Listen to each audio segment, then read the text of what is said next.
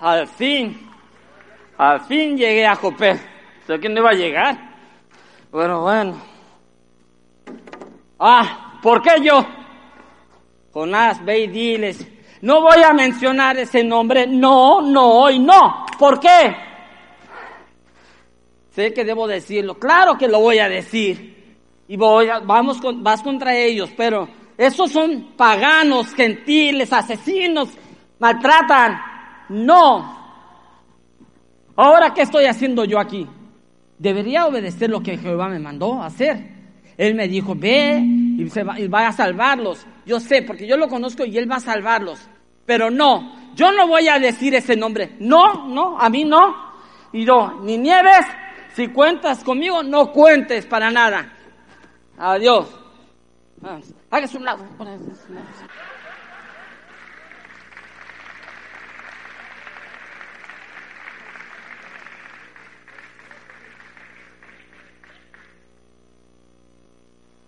Todo el mundo ha escuchado la historia de Jonás y la ballena, ¿verdad? Aunque se la han visto en películas, hasta en caricaturas, con los Veggietales. ¿Quién tenía la de los Veggietales de chiquitos? Yo la vi mil veces con mis hijos.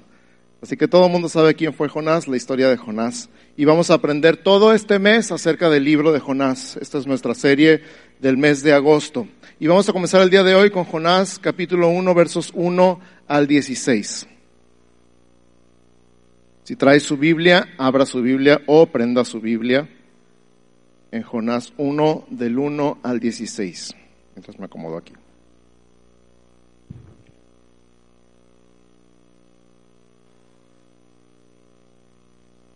Vino palabra de Jehová a Jonás, hijo de Amitai, diciendo, levántate y ve a Nínive, aquella gran ciudad, y pregona contra ella, porque ha subido su maldad delante de mí.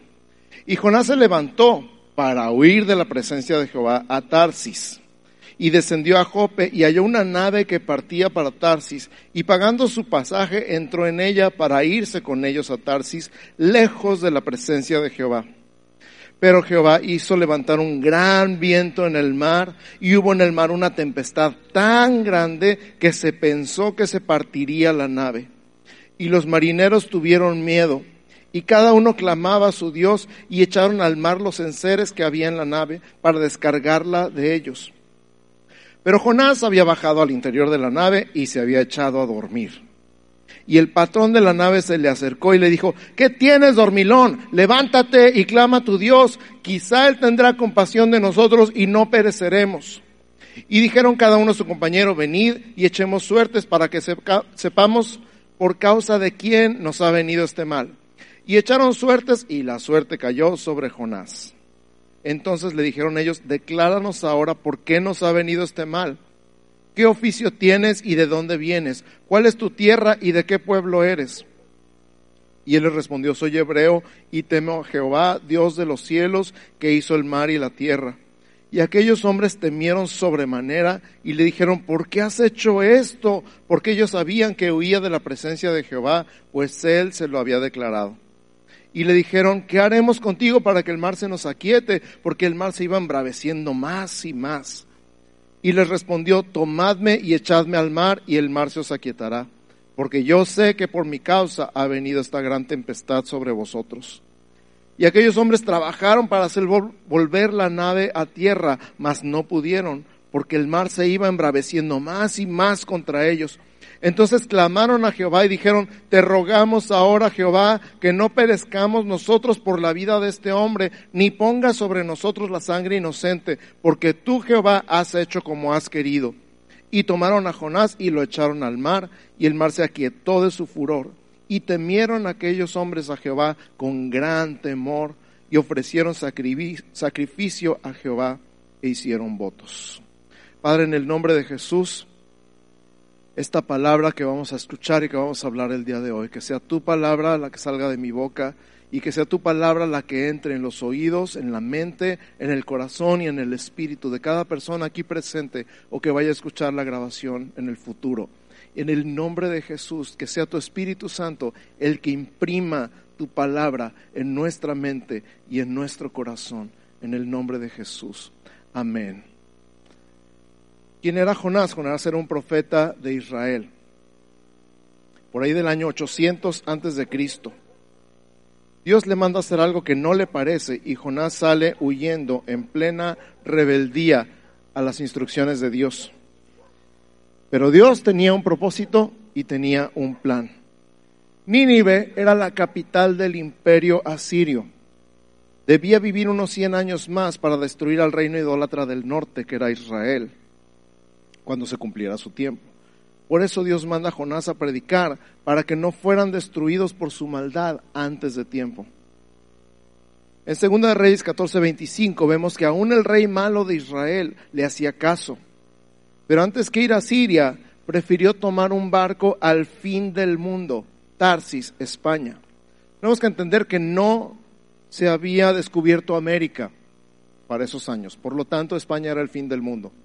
Y literalmente Jonás tomó un barco al fin del mundo. O sea, prefirió irse al fin de la tierra que obedecer la voz del Señor. La cosa es que no se puede huir de Dios. ¿Y conmigo? No se puede huir de Dios. ¿Cuántos lo han comprobado? Oh, sí, a Dios nadie se le escapa y a Dios nada se le escapa. 200 años antes de Jonás, el rey David había escrito estas palabras en el Salmo 139, versos 7 al 12, que ya escuchamos hace un instante. ¿A dónde me iré de tu espíritu? ¿Y a dónde huiré de tu presencia? Si subiera a los cielos, ahí estás tú. Y si en el Seol hiciere mi estrado, o si me voy hasta el infierno, ahí te voy a encontrar. A la tumba, ahí te estás. Si tomare las alas del alba, o sea, me voy al extremo del oriente y habitar en el extremo del mar, aún ahí me guiará tu mano y me asirá tu diestra. Si dijera ciertamente las tinieblas me encubrirán, si me meto abajo de la cama y apago la luz. Aún la noche resplandecerá alrededor de mí. Aún las tinieblas no encubren de ti. No hay nada que pueda hacer en lo oscuro que tú no veas y la noche resplandece como el día. Lo mismo te son las tinieblas la luz. O sea, tú estás en todas partes y tú lo ves todo. No puedo huir de ti, no me puedo esconder de ti. No hay nada que pueda hacer para escapar de tu presencia, de tu mirada. No hay nada que pueda hacer para huir de ti. ¿Sabes qué? Adán y a Eva tampoco les sirvió de nada esconderse de Dios. ¿Qué dijo Adán? ¿Se acuerdan? Oí tu voz y me escondí porque tuve miedo. Oí, oí, tu voz y tuve miedo y me escondí. Algo así. ¿De qué le sirvió? Ahí están bien callados. ¿De qué le sirvió? Ay, ahora sí ya sé que están conmigo. Gracias. El caso es que se sube al barco y se duerme. ¿Por qué se duerme? ¿Por qué crees tú que se duerme? ¿Estaría cansado del viaje de Israel a Jope, de Samaria a Jope? ¿Estaría deprimido?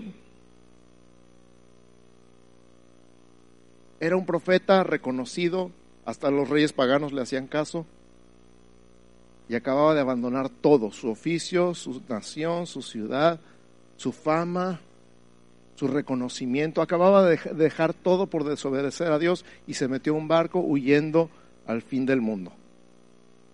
Y luego se acuesta a dormir. Estaría deprimido porque había abandonado todo, había dejado, había desobedecido a Dios. O simplemente estaba haciendo concha. Y dijo, Nel, y me duermo. No quiero saber nada. Aquí estoy dormido. Debería estar trabajando, pero estoy dormido. Estaría haciendo concha. ¿Qué haces tú cuando sabes que estás haciendo todo lo contrario de lo que Dios te dijo que hicieras. A ver, voltea con tu vecino y dile, ¿y tú qué haces? Cuando Dios te dio una instrucción, te dijo que hicieras algo y tú agarras y te vas en tu barco al fin del mundo. Primero muerto antes que. ¿Qué haces tú cuando sabes que estás en plena desobediencia? rinche Y luego te duermes. Te entra un adormecimiento, te quedas dormido, te apachurras. Te quedas como en pausa. ¿Te ha pasado? La vida está pasando y tú te quedas atorado en un momento. Ya no, no sabes qué más hacer y lo único que se te ocurre es comer y dormir. Especialmente comer, dicen unos.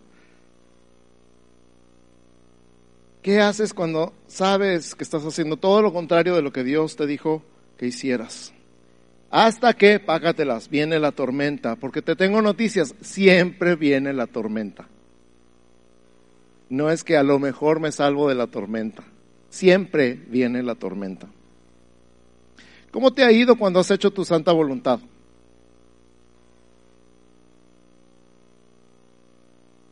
Bien mal, ¿verdad? Se llama consecuencias de nuestras malas decisiones. Di conmigo, consecuencias de nuestras malas decisiones. Le llamamos tormenta. Y luego andamos con que, ¿qué hice para merecer esto? ¿Te ha pasado? Me acordé de un meme cuando alguien dice, ¿por qué estoy tan gordo? Y luego, ah, sí, ya me acordé.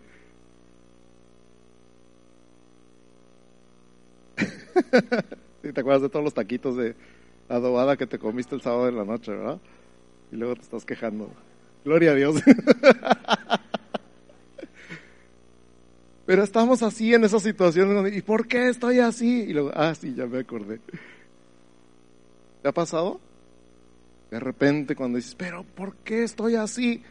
Y te viene el flashback, el recuerdo, la memoria. Pues sí, estamos en las consecuencias. Es una tormenta de consecuencias de nuestras decisiones equivocadas, huyendo no solamente de la presencia de Dios como si se pudiera, huyendo de la voluntad de Dios para nuestra vida. Él ya marcó algo, un propósito, un destino, una dirección para tu vida y tú has estado huyendo de ese propósito, de ese destino, de esa dirección y estás en una tormenta. No necesito preguntar amén.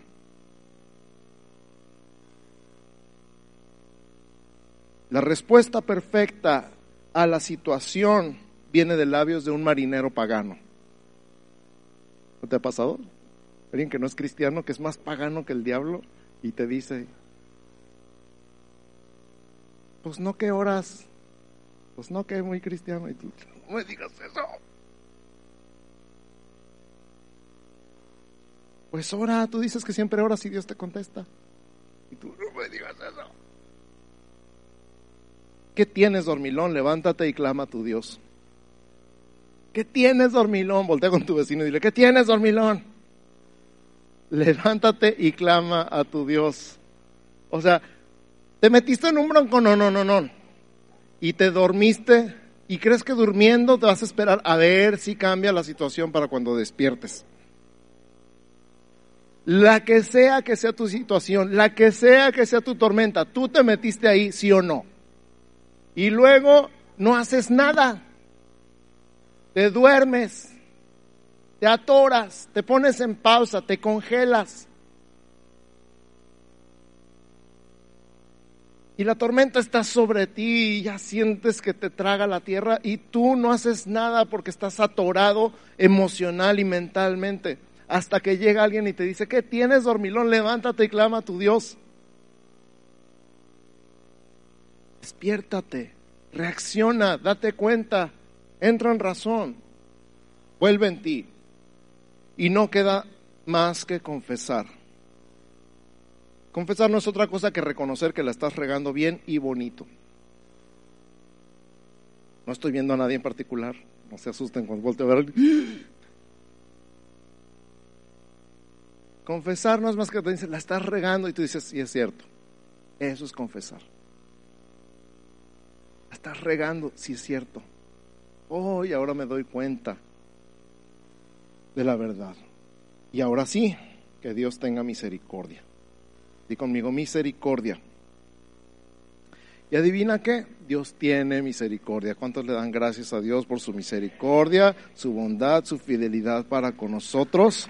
Porque Él tiene misericordia de ti y de mí. Por eso sigues vivo, por su misericordia. Por eso no ha terminado catastróficamente tu situación, porque Dios tiene misericordia. Por eso no estás peor que como estás ahorita, por la misericordia de Dios. Porque Dios tiene un propósito para tu vida Dios tiene un plan para ti, no solamente para Nínive, que es allá donde te había mandado originalmente, también tiene un plan para ti.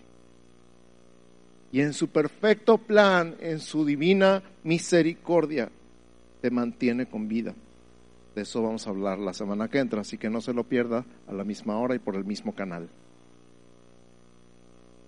Entonces, si puedo resumir el mensaje en cuatro palabras, esas cuatro serían saber, huir, sufrir y despertar. Di conmigo, saber, huir, sufrir y despertar. ¿De qué se trató todo el mensaje de estas cuatro palabras? Saber, huir, sufrir, despertar. Número uno, saber, saber la voluntad de Dios.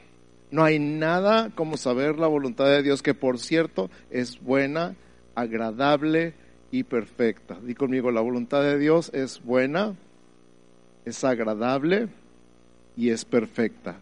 ¿Dónde dice eso? Lo dice en la Biblia, en Romanos 12, 2 donde empieza, no os conforméis a este siglo, sino transformaos por medio de la renovación de vuestro entendimiento para que comprobéis cuál sea la buena voluntad de Dios, agradable y perfecta. Ya no puedo ver este versículo de la misma manera porque me contaron de un piropo cristiano. No sé si lo han escuchado, pero lo contaron mis hijos. Le dice el muchacho a la muchacha, eres como la voluntad de Dios, buena, agradable y perfecta. Ahí se les va, chavos, para que sepan para que tome nota. La verdad es que la voluntad de Dios es buena. Di conmigo, buena. La voluntad de Dios es agradable. Di conmigo, agradable. La voluntad de Dios es perfecta. Di conmigo, perfecta. Ahora dime si esta tormenta en la que te metiste tú solo es buena. No. ¿Es agradable? no, claro que no. ¿Es perfecta? No. Pero la voluntad de Dios es de la que estabas escapando originalmente cuando te metiste en la tormenta. Por eso, número dos, huir. Nadie puede huir de Dios. Tú no puedes huir de la voluntad de Dios para tu vida. O sea, sí puedes, pero vas a sufrir pero has intentado huir cuando ya leímos Salmo 139, 7. ¿A dónde huiré de tu espíritu? ¿A dónde huiré de tu presencia? ¿A dónde me voy que Dios no me vea? ¿A dónde me voy que Dios no me encuentre? ¿A dónde te vas?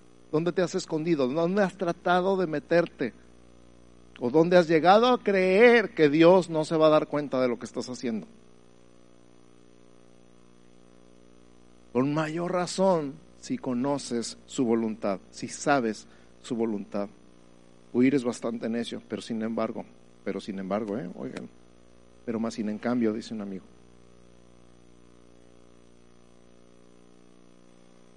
Nomás los que entendieron, entendieron. Es que no se dice pero sin embargo. Tampoco se dice más sin en cambio. ¿Okay? dices una cosa o dices la otra. Leonasmo, exacto. Sin embargo, lo hacemos. Sabemos la voluntad de Dios y queremos escaparnos, queremos liberarnos. Y entonces como consecuencia, número tres, sufrimos. número uno, saber. Número dos, huir. Número tres, sufrir. Como el hijo pródigo, las consecuencias de nuestras decisiones. ¿Qué dice Lucas capítulo 15, versos 14 al 16? ¿Se acuerdan de este hijo que le pidió la herencia antes de que se muriera el papá, como si ya lo quisiera haber muerto? Y luego se la llevó y se lo gastó todo. Dice, cuando todo lo hubo malgastado, vino una gran hambre en aquella provincia y comenzó a faltarle. Ahora déjame decirte esto, vamos a partes. ¿Dios lo castigó? Nada, él solito se metió ahí. El siguiente versículo que dice. Después de todo comenzó a faltarle el verso 15. ¿Qué dice? Se arrimó a uno de los ciudadanos de aquella tierra, el cual le envió a su hacienda para que apacentase cerdos. ¿Cuántos saben que el muerto y el arrimado a los tres días apestan? Pero cuando ya no queda de otra, no queda de otra, ¿no? Y ahí estaba derrimado. Y lo mandaron a cuidar cerdos. Los cerdos son abominación para los judíos. No sé qué animal te resulte más asqueroso, pero ese que te manden a cuidar. Ay, no. Una granja de arañas. Ah, no. Lo que te dé más asco en esta tierra, imagínate trabajar en eso, de arrimado. Esa era la situación de este muchacho. Las consecuencias de sus decisiones no era castigo de Dios, eran consecuencias naturales de sus malas decisiones. ¿Estamos de acuerdo? Lo sabía, huyó y estaba sufriendo las consecuencias. De la misma manera que tú y yo de vez en cuando, no digo que siempre, sabemos lo que tenemos que hacer. Huimos de la voluntad de Dios para nuestra vida y estamos sufriendo las consecuencias naturales de nuestras malas decisiones. No necesito que digas amén, no te preocupes. A ver, huir, sufrir y número cuatro, despertar. Di conmigo, despertar. Como el hijo pródigo que volvió en sí, ahí mismo en Lucas capítulo 15, verso 17, que dice, volviendo en sí, estaba como oído, estaba como drogado, estaba como tonto estaba como dormido, igual que Jonás, igual que tú y yo cuando estamos en pleno problemón y no sabemos hacer otra cosa más que comer y dormir. La misma situación, el mismo estado de estupor, el mismo estado de, de, pues es que no sé qué hacer, entonces no hago nada. Es que no sé para dónde, no se me ocurre nada. Y a lo mejor tus papás te dicen, haz algo, y tú dices, no sé qué hacer. A lo mejor tu esposa te dice, haz algo. Pues no sé qué hacer. Entonces no hago nada, me quedo en pausa. Y luego de repente un día, por la gracia y la misericordia de Dios, despiertas. Vuelves en ti. Y dices, pero ¿qué estoy haciendo? ¿Pero qué estoy haciendo? Algo pasa, por la gracia de Dios recibes una palabra, alguien se te acerca, un marinero pagano, y te dice, pero ¿qué estás haciendo dormido? Levántate y clama a tu Dios. Y despiertas y dices, sí es cierto. Ah, pero qué mal estaba. Me encanta cuando solitos nos decimos, pero sí. ¿Te ha pasado? ¿O nada más a mí? Nos ha pasado. Fíjate, la Biblia dice que el llamado y los dones de Dios son irrevocables. Eso está en Romanos 11, 29. Quiere decir que irrevocable significa que Dios no te lo quita. Esto es impactante si lo piensas. Tienes un llamado de Dios. Dios te ha llamado, te ha jalado a su familia, te ha jalado a su reino, te ha jalado al ministerio, sea el que sea el ministerio en el que estás sirviendo. Tienes un llamado, tienes un propósito, tienes un destino y tú la estás regando y te metiste en una tormenta y Dios no dice, ah, no, pues ahora ya no. Que nosotros así somos de repente, ¿verdad? No, pues antes sí quería ayudarte, pero ahora ya no. Antes tenía algo para darte, pero ya no. Dios no es así.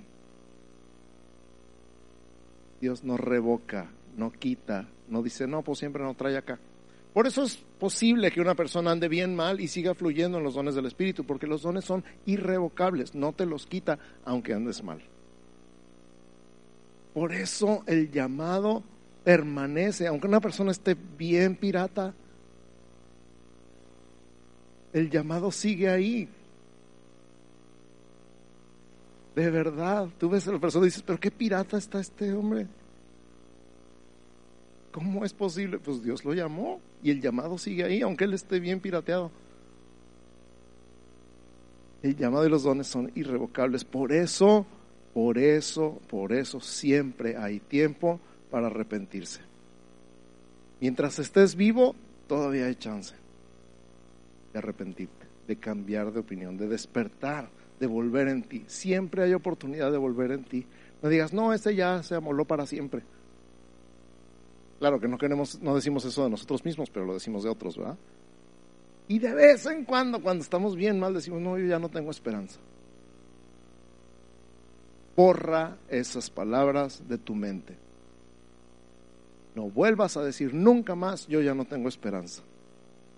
¿Por qué? Porque el llamado y los dones son irrevocables, porque siempre, aunque estés en un barco camino al fin del mundo, siempre hay esperanza. Siempre, siempre, siempre hay esperanza.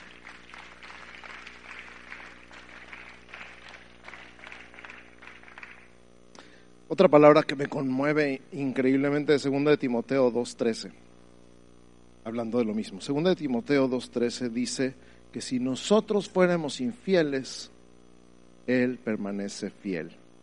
Él no puede negarse a sí mismo. ¿Qué significa esto? Que si Él prometió algo sobre ti, Él lo piensa cumplir. Si Él dijo que va a hacer algo contigo, Él lo piensa cumplir.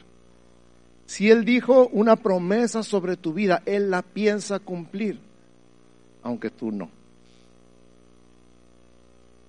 O sea, nosotros le fallamos a Dios, nosotros le fallamos a su plan, de repente nos vamos por las tortas, nos perdemos, nos desviamos, nos norteamos, lo que tú quieras, y Él permanece fiel a lo que te prometió.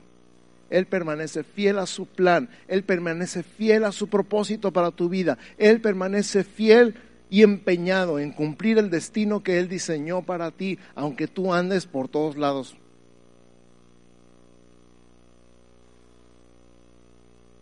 No te da así como, oh Dios, ¿por qué me tienes tanta paciencia?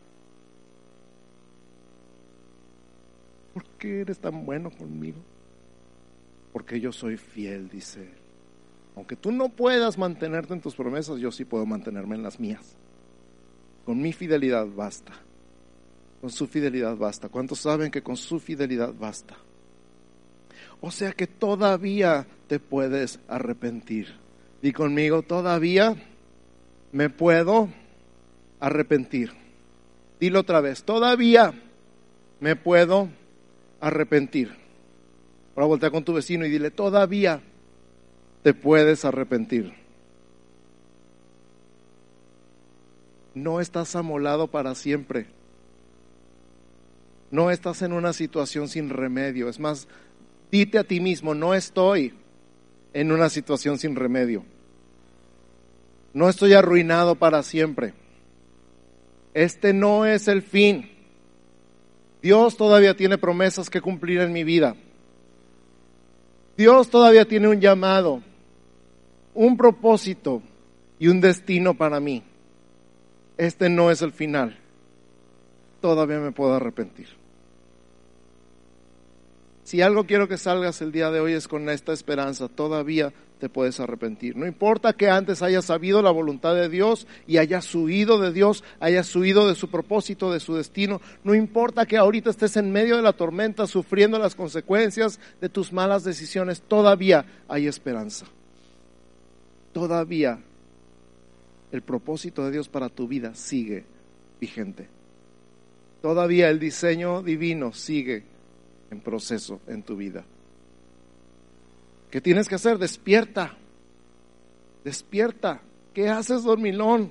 Levántate y clama a tu Dios. Por su misericordia no se va a perder.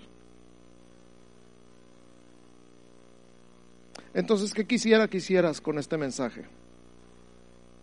Fácil, que despiertes, que reconozcas que la has estado regando si no has entrado a la tormenta, todavía estás a tiempo de cambiar el rumbo antes de meterte en la tormenta. Si ya estás en la tormenta, confiesa y arrepiéntete antes de que las consecuencias de tus malas decisiones afecten a los que están en el barco contigo. Escúchame. Si ya estás en la tormenta, bueno, y antes de entrar a la tormenta, para fines prácticos. Confiesa y la estoy regando, y la estoy regando gacho. Arrepiéntete, o sea, cambia de dirección, cambia de curso, regrésate por donde venías. Antes de que las consecuencias de tus malas decisiones afecten a los que están en el barco contigo, tu familia, tus amigos, tus compañeros de trabajo, tu iglesia. Yo quiero invitarte a que tomemos un tiempo para hacer esto delante de Dios en este momento. Así que cierra tus ojos. Si quieres venir aquí enfrente en un acto voluntario de decir, aquí estoy, me rindo, ven.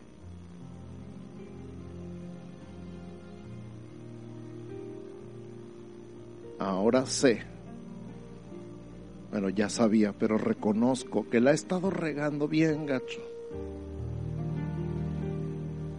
Ahora sé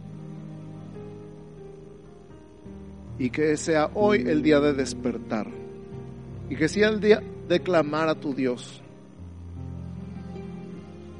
que sea el día de confesión y el día de arrepentimiento. Nadie necesita escuchar tu confesión más que tú mismo y Dios. Y con confianza, con seguridad, sabiendo que Dios es el que te está llamando a reaccionar. Dile, la estoy regando. En tus propias palabras. La estoy regando y la estoy regando feo. Estoy desobedeciendo. Tú me dijiste que hiciera algo y no lo estoy haciendo. Tú me dijiste que no hiciera algo y lo estoy haciendo. Tú me enseñaste, tú me hablaste en un pasado y me dijiste lo que tenía que hacer y yo me fui por otro lado totalmente. Yo me fui por otro lado absolutamente equivocado.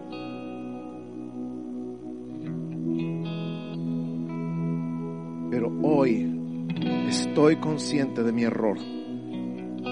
Hoy estoy consciente, a lo mejor por primera vez, de que la estoy regando. Pero hoy recuerdo que tu voluntad es buena, que tu voluntad es agradable, que tu voluntad es perfecta. Y comparo y lo que estoy viviendo no es bueno, no es agradable, no es perfecto, no es tu voluntad. y decido cambiar.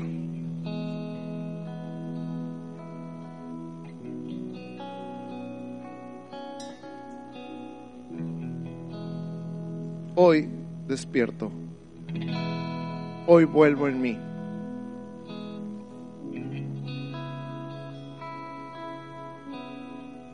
Gracias, porque tu llamado es irrevocable. Gracias porque tu llamado es irrevocable.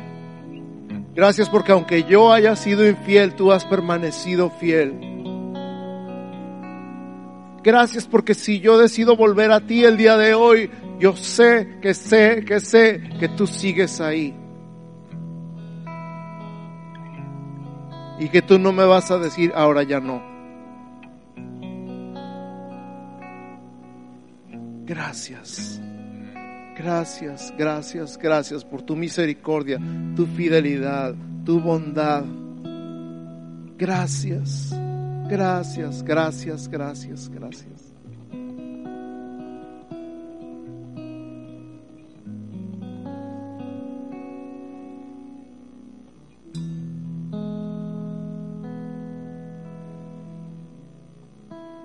Y hoy abrazo mi destino abrazo mi propósito, abrazo mi diseño dado por ti para mi vida. Hoy vuelvo a ti, a tu palabra, a tu presencia, a tu amor. Hoy vuelvo a ti.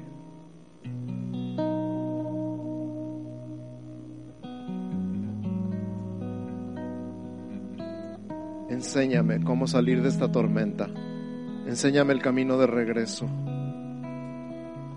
Muéstrame el camino de regreso a tu voluntad, a tu diseño, a tu propósito, a tu llamado. Muéstrame el camino de regreso. Muéstrame el camino de regreso. Muéstrame el camino de regreso.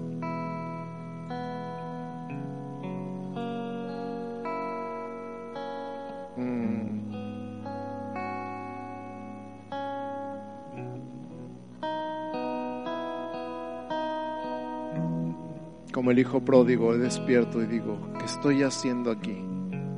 ¿Qué estoy haciendo aquí? Me levantaré e iré a casa de mi padre.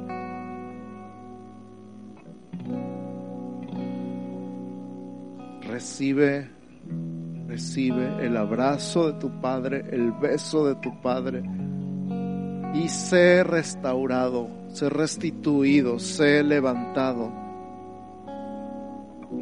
recibe el perdón, la gracia, la misericordia, recibe la paz.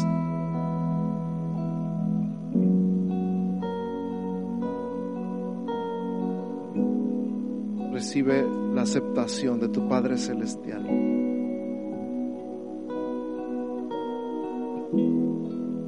No estabas tan lejos de casa, no estabas tan lejos de Dios, porque nadie puede huir de su presencia.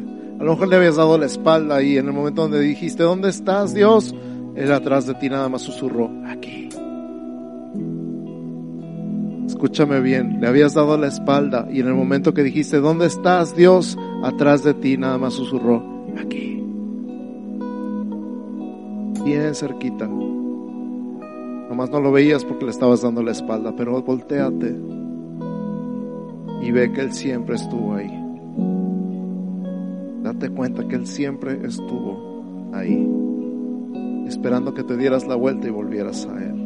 Y abraza a tu Padre Celestial, recibe su amor, su abrazo, su perdón, su misericordia, su gracia.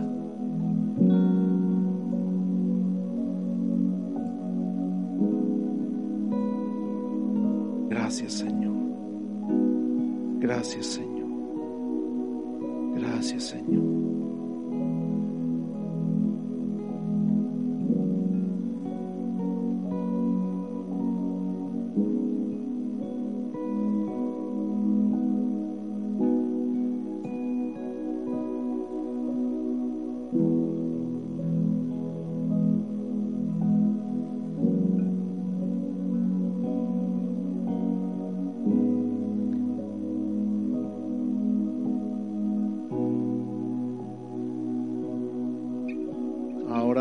Tus manos conmigo y dile gracias.